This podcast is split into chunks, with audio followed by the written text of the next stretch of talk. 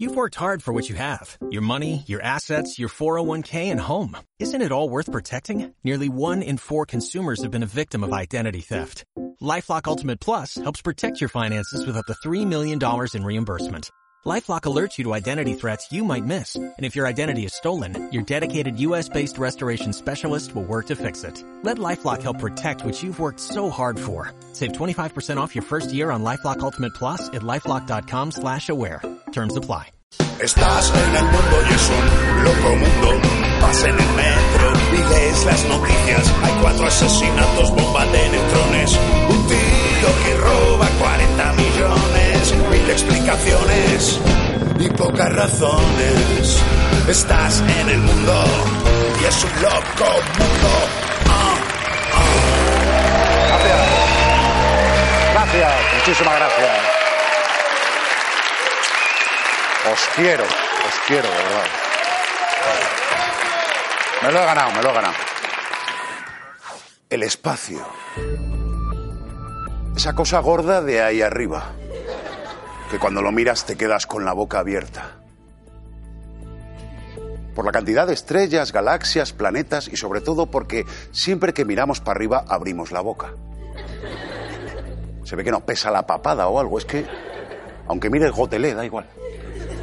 Bueno, este año se celebra el 50 aniversario de la llegada del hombre a la Luna o de un corto de Kubrick, Malote, según Cuarto Milenio. Pero, bueno, Iker dice también que el wifi deja tonto, así que tampoco. Hoy daremos un pequeño paso para un hombre, pero un gran paso para la humanidad y hablaremos del espacio. ¡Comenzamos!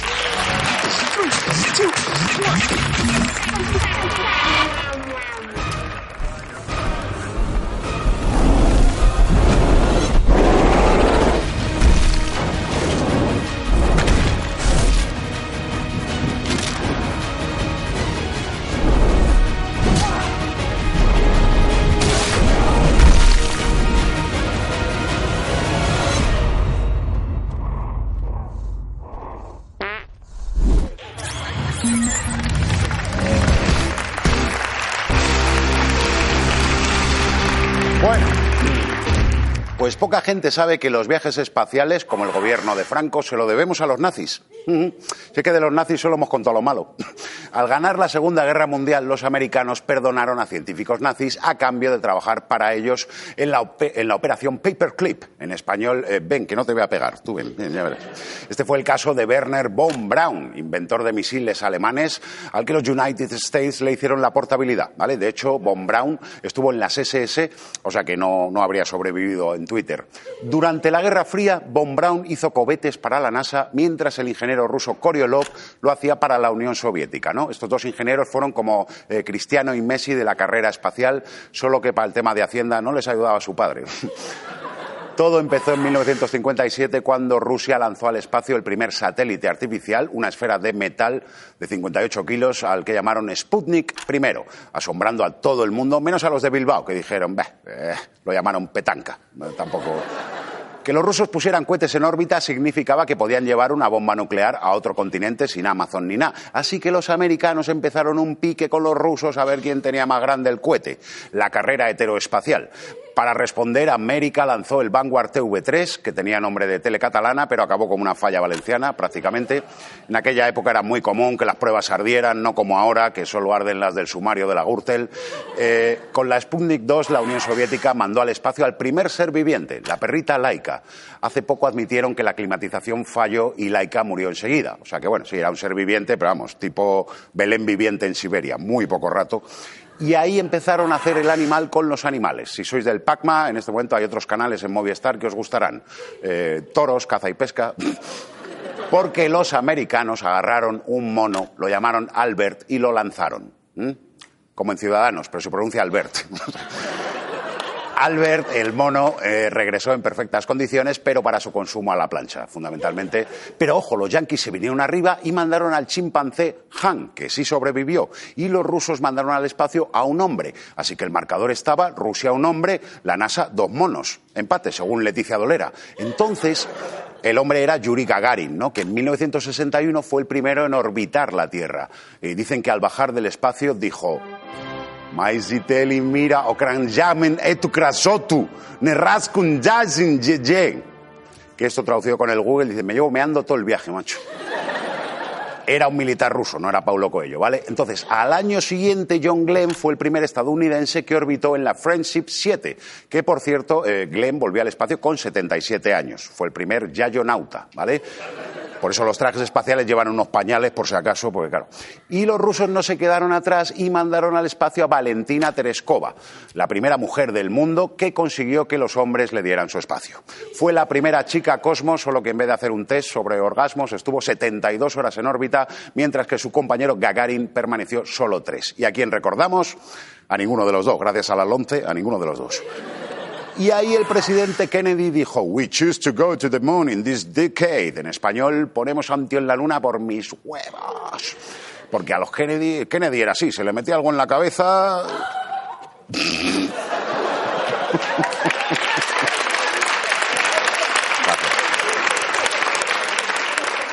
Con el Apolo 11 en 1969, la NASA consiguió poner a Armstrong, Collins y Aldrin en la superficie lunar, asombrando a toda la humanidad, menos a Iker Casillas, que aún no lo ve claro el hombre, ¿vale? El año que viene, leo un tuit de, Iker Casillas, decía, se viene, el año que viene se cumplen 50 años, supuestamente, que el hombre pisó la luna. Estoy en una cena con amigos discutiendo sobre ello. Elevo la tertulia público. ¿Creéis que se pisó? Yo no. Casillas que se ha adaptado muy bien a la cultura portuguesa. Bueno, del alunizaje nos han quedado miles de adelantos tecnológicos, eh, una pisada en lo fregado de la Luna y un método para robar joyerías. Vaya, que los americanos iban perdiendo por goleada, pero metieron un chicharro en el último minuto. La NASA es, pues eso, el Sergio Ramos del espacio. Pero como en tu barrio, a la carrera espacial tenían que llegar los chinos, que ya andaban tirando bichos ahí palo alto, en 1966. China mandó al espacio dos ratas albinas y volvieron dos cerdos agridulces. En 1971, China y su Portugal, Japón, lanzaron sus propios satélites y pronto se unieron India, Israel y, ojo, Argentina, que si todavía no han mandado un hombre a Marte es porque están aún con la cuenta atrás, ¿vale? Ahí empezó ya todo Dios a mandar satélites, estaciones orbitales, transbordadores espaciales, hasta que rusos y americanos hicieron las paces y empezaron las misiones conjuntas y se hizo una estación espacial internacional, que es como una comunidad de vecinos, eh, pero las derramas se discuten ahí, en el descansillo de la NASA, ¿no? Hacen ahí reuniones. Desde entonces han puesto en órbita más de 8.000 satélites, hay incluso satélites españoles, eh, lo reconoceréis porque si miráis al cielo y es puente o fin de semana, no lo ves. Eh, en la actualidad, y gracias a los recortes de La NASA está meh, regulín, porque la NASA es la que aporta pruebas sobre el cambio climático. Y Donald y la realidad pues están peleados. La vanguardia espacial está ahora en el sector privado gracias a tres millonarios. Jeff Bezos, propietario de Amazon, que con el programa Blue Origin quiere poblar el sistema solar para poder repartir paquetes, imaginamos. Y también es modelo del que han copiado el cohete, ¿vale? Y luego está Elon Musk, propietario de Tesla, PayPal, responsable del programa SpaceX. Eh, curiosamente, sus empresas bajaron en bolsa porque le pillaron también encendiendo un cohete, ¿sabes lo que te digo? El plan de Musk es llegar a Marte en 2025 con el cohete más grande hasta la fecha, el BFR, siglas de Big Fucking Rocket. En español, Millennial, cohete puto grande, ¿vale? Musk quiere ir a Marte, pero para comparar el tamaño del planeta con el de los huevos suyos. Y luego está Richard Branson de Virgin Galactic, que es este señor que es un cruce como de yongueras y mucha lejía, ¿no? se ha empeñado en abaratar el turismo espacial, al final habrá turismo espacial pues de borrachera, packs de venga, ven a orbitar y balconing, ¿sabes? O algo así. El cohete de Virgin Galactic de momento te lleva a la órbita, pero no acaba de penetrar en el espacio. Por eso se llama Virgin. Bien, aunque el que más cara de Virgin tiene de todos es Jeff Bezos, las cosas como son. Lo que no sé es a qué espera Mancio Ortega, coño, a emprender la carrera espacial gallega, ¿eh? Y poner ahí un gallego en la luna y tres zaras, joder. Bueno, quizás porque nos cargamos el planeta, pero cada vez hay más misiones espaciales. En 2025 la NASA volverá a la Luna y este año los chinos han mandado la sonda Change 4 y consiguieron que germinara, ojo, una semilla de algodón. Eh, si consiguen poner una plantación de algodón entera, Donald Trump ya ha prometido mandar astronautas a recogerlo negros, por supuesto. También hay planes a largo plazo para hacer habitable Marte y espérate que no lo hagamos con Murcia. De momento, la única en Marte es la sonda Curiosity de la NASA, es ese trasto con ruedas que nos manda fotos eh, desde un mundo de color rojo. es el Instagram de Chenique, podríamos decir. Por eso muchos se preguntan, vamos a ver, ¿vale la pena derrochar dinero en programas científicos carísimos para ir a Marte? O peor, órbita laica. Pues os calláis la puta boca, porque además de fotos de monos con casco, a la carrera espacial le debemos casi todo. Por ejemplo, los satélites de comunicaciones que orbitan la Tierra, con los que los terraplanistas pueden tuitear que la Tierra es plana, por ejemplo, o gracias a las placas solares inventadas por la NASA, el gobierno del PP ingresó millones en impuestos para prohibirlas, o la comida en pastillas. Gracias a la NASA podemos alimentarnos solo con pastillas mientras flotamos en el espacio sin tener que ir a Ibiza. Y la cámara del móvil, los sensores que usan se inventaron para las cámaras de misiones espaciales. O sea, si recibes un fotopene, la culpa es de la NASA, ya lo sabes. Pero lo más grande que nos ha dado la carrera espacial fue la primera foto del planeta Tierra, el primer gran selfie. Fue la primera foto de familia de la humanidad, toda una, una lección de humildad, joder. Nos creíamos el centro del universo y así de lejos nos dimos cuenta de que, ¿qué somos? Un puñado de monos pegándose por chorradas mientras flotamos. ¿Habéis visto ingleses en Magaluf? Pues eso somos. Muchas gracias.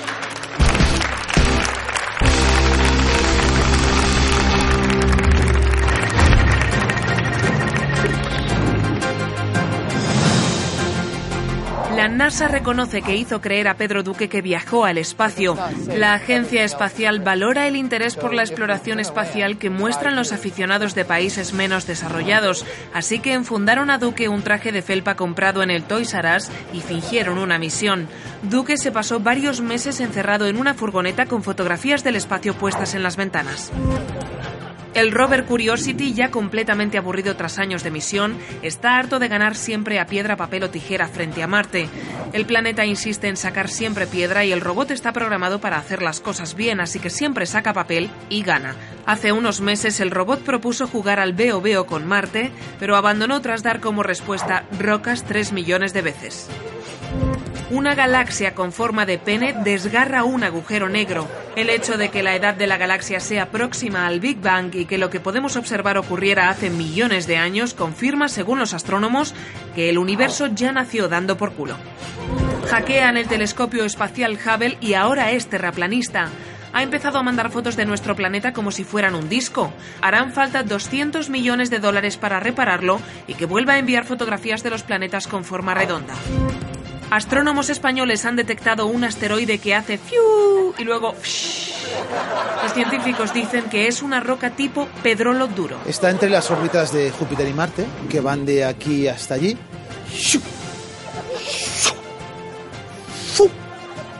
Eh, todo tan rápido que ni siquiera te empanas. Es una roca de esas que va a toda leche por el vacío, liándola como pollo sin cabeza. Y, y mola, mola porque es bastante tocho. Si chocase contra la Tierra tampoco haría nada, sería mierda porque no es tan tan ganso.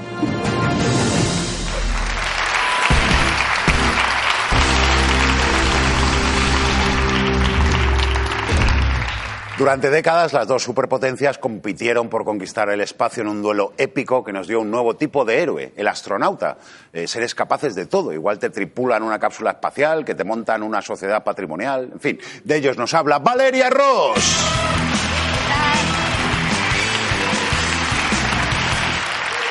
Astronautas, que, que yo Ay. te digo una cosa, los astronautas son un poco flipaos. Bueno, un poco, claro, que claro que esa gente. Sí, van como de héroes, pero luego viajan en cohetes con la mejor tecnología, las mejores condiciones. Ya. Bueno, vamos, hasta sin niños gritando por detrás. Ya, es que es más peligroso ir de bla- en BlaBlaCar a Barcelona, ¿o no? Bueno, a ver, que decir, en el espacio te puede impactar un meteorito, te puede absorber un agujero negro. Y en BlaBlaCar te puede tocar con Rufián. Hay más callados. Hombre, claro. La carrera espacial entre Estados Unidos y la URSS fue un calentón entre macarras. Pues ya la envió un tío al espacio, Ah. pues yo a la luna, pues ya la mandó una perra. O sea, o sea, parecían cantantes de reggaetón. Ya, ya, ya. Pero ojo, los inventos que salieron de ahí fueron muy buenos. Por ejemplo, la fruta deshidratada. ¿Qué haríamos sin fruta deshidratada? Fue un pequeño paso para el hombre, pero un gran paso para el roscón de reyes.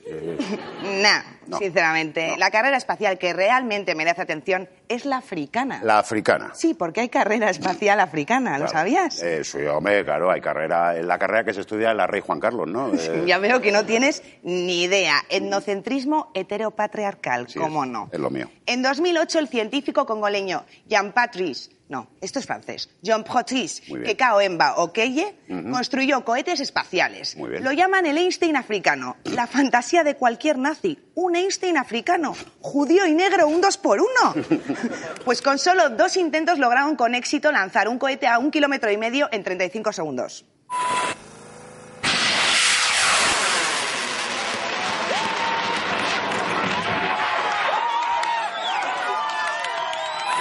Vamos a ver, no sé si es un lanzamiento espacial o el chupinazo de las fiestas del Congo, porque... Pero, tío, ¿con qué alegría lo celebran? No, a mí eso me sí. encanta. Compáralo con el recibimiento a los héroes Neil Armstrong y Yuri Gagarin. En sus países, vamos, esto fue... Mira, Nixon. Hola, chavales. ¿eh? ¿Qué tal por el espacio? ¿Mucha gente? Luego sacamos, ¿eh? Que no encuentro la llave. Vamos. Y el soviético. Vaya fiestuki. Sea, parecen los de la RAE celebrando que han aceptado la palabra albóndiga. Hombre, pero porque era una cosa solemne, era histórico, no se van a poner ahí a... Yo digo que era para darse importancia, como hacéis siempre los varones blancos. ¿eh? Mm. Los de Apple se hacían los guays porque curraban en un garaje en Palo Alto, pero luego lloraban si no tenían wifi. Mm. Las cosas. ¿Eh? Sin tanto rollo, en 2011 en Uganda hicieron un avión en el patio de una casa como parte de su programa espacial. Mm. Y aseguro que la ventana de ese avión aguanta más que la pantalla del iPhone. En la NASA, ¿cómo son? Cuando algo se rompe, mira lo que hacen, por favor. A ver. Postureo total. Ya. Solo están apretando un tornillo con la Black Decker del Día del Padre. ¿eh? Mis colegas de Uganda, cuando se les rompe el ala del avión, lo arreglan con una regla y una brocha. Ya está. Ya ves tú. Sencillez uno, gilipollez cero. Perfecto, ya, pero los rusos y americanos fueron los pioneros. Eso, Te una cosa, por poco, ¿eh? ¿En serio? Por muy poco. En realidad, la carrera espacial africana empezó en 1964, Mm. Cuando Zambia se propuso enviar a la Luna a 12 astronautas y 10 gatos. Sí, señor. Y eran 12 astronautas alérgicos a los gatos que si estornudaban a la vez provocaban una propulsión, ¿no? Era... Bueno, no está mal pensado. ¿Sabes lo que no calcularon? ¿El qué? Pues que nada, cómo meter a tanta peña en el cohete que enseñaba con orgullo Edward Mukuka Coloso, su ministro, su ministro del espacio. Mr. Encloser, is this the site for your rocket launching program? And, and could you tell me where your rocket is? Yes, this is the rocket launching site, and my rocket is just here. Igual se quedaron sin fondos, claro, y lo dejaron a medio hacer, ¿no? Como la ciudad de la justicia de la Comunidad de Madrid.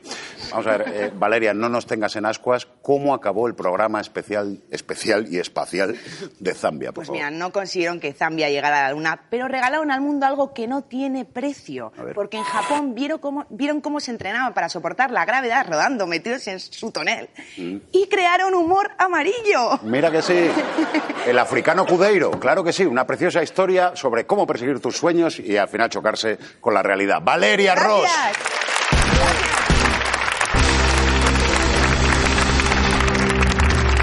No, sí. Durante años, la NASA ha ocultado la verdadera causa de la carrera espacial. Laika, la perrita. Laika no muere a las pocas horas del lanzamiento, sino que vive más de 20 años. Para entretenerla, los soviéticos empiezan a lanzar satélites con forma de balón. Busca la pelotita, Laika. Busca la pelotita. La órbita terrestre se llena de cacas de perro que amenazan con caer a la Tierra con la fuerza de un meteorito. De hecho, una de ellas cae y le revienta la cabeza al presidente Kennedy. Como respuesta, Estados Unidos lanza la misión Apollo Shit, el primer cohete con forma de recogeñordas y acusa a la URSS de abandono animal. Pero los soviéticos reaccionan y envían una Soyuz con Yuri Gagarin, el primer humano que saca a pasear a un perro en el espacio. A finales de los 60, los dos países luchan por ser el primero en instalar un pipicán en la Luna. 21 de julio del 69. Neil Armstrong pisa la Luna y pronuncia la frase más famosa de la historia. Este es un pequeño paso para el hombre, pero... Ah, joder, he pisado una mierda. Archivo desclasificado.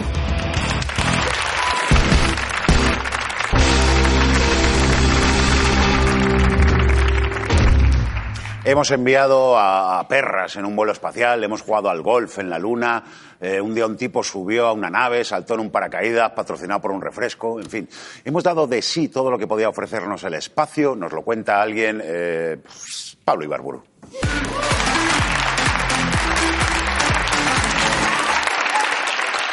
Muy bien, muy bien.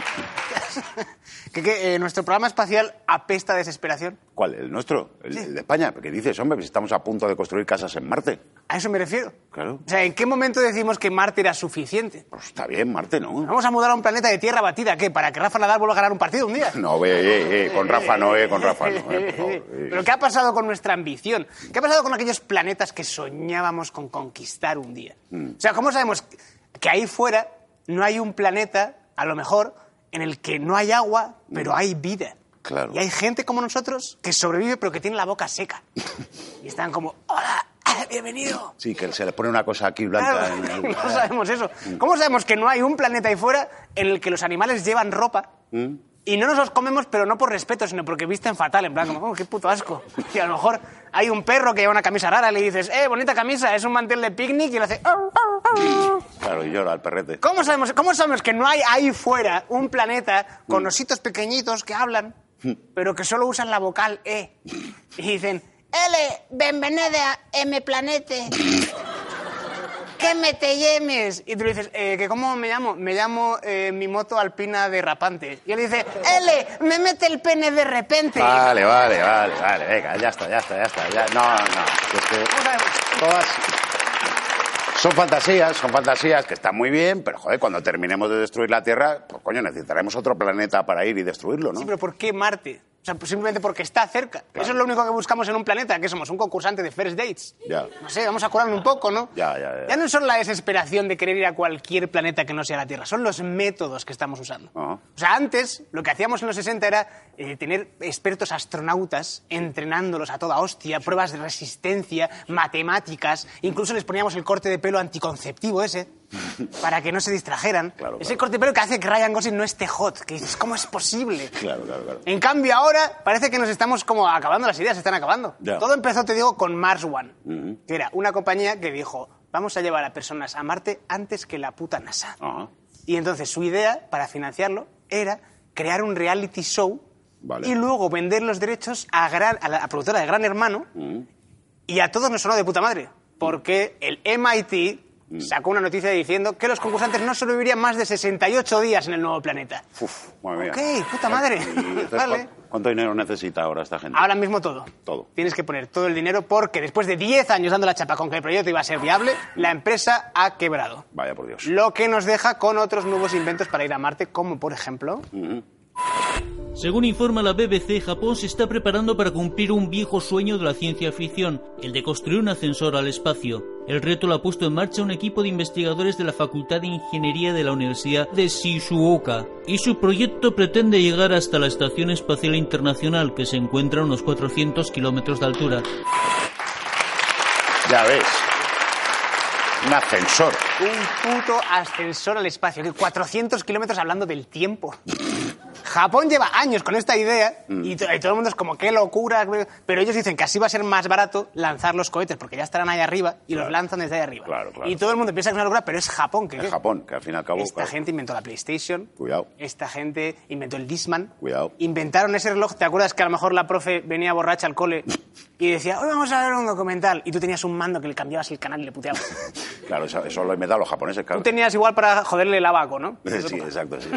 Pero, claro, pero tú vas en ascensor, vale, vas en ascensor de puta madre. ¿Y las maletas qué? ¿Qué pasa? ¿Te las suben botones? Por un- ¿Hay un ascensor de servicio? ¿Cómo es? Te agradezco que me lo preguntes. ¿Por qué no? Lo que hacen es, te lo lanzan con un super cañón Quick Launcher, Venga, ya, hombre. que hay un científico que es puto loco, llamado, Ameri- eh, llamado John Hunter, Mm. que lleva años con esta idea, que dice, para que el cohete no pese mucho, lo que voy a hacer es montar un cañón en una ladera de una montaña Claro. y ya os lanzo yo de una hostia, os lanzo las maletas yo al espacio. Claro. Y ya las pilláis ahí. Claro que sí, John Hunter, ¿no? Eh, que, trabaja para Acme, ¿no? Y su jefe es Bush Bunny, a lo mejor. Claro que sí. sí, sí, sí. Yo no sé muy bien, yo creo que nos estamos flipando un poco. Mm. O sea, estamos hablando de ir a Marte, yo ni siquiera sé hacer la declaración de la renta por internet. ahora Ya, es un jaleo eso, ¿eh? Es Madre un mía. poco fliparse. Entonces, yo lo que creo que tenemos que hacer es centrarnos en el planeta Tierra Ajá. e intentar mejorarnos a nosotros mismos. Qué bonito, Pablo. Qué bonito, pero esa es justo la mierda que los ricos os queremos hacer creer a los pobres.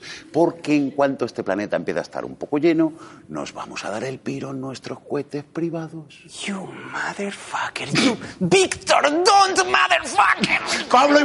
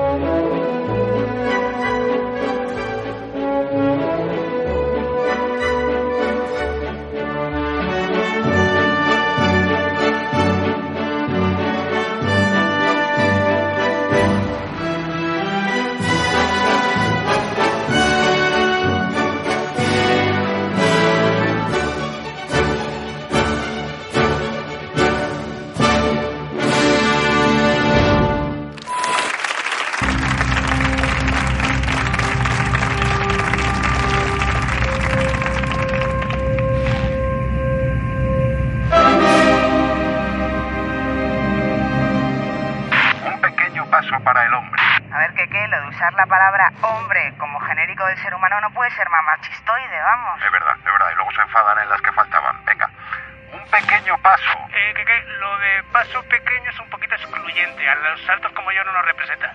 Está claro, joder. ¿Y qué digo entonces? Mejor di un pasito. Sí, claro, claro. Un pasito. ¡Párate, María! Un, dos, tres. Pasito para atrás. Mira, de verdad, tengo una gana de que colonicen Marte y mandaros allá los dos. Venga, hasta la semana que viene. Gracias, Quinta.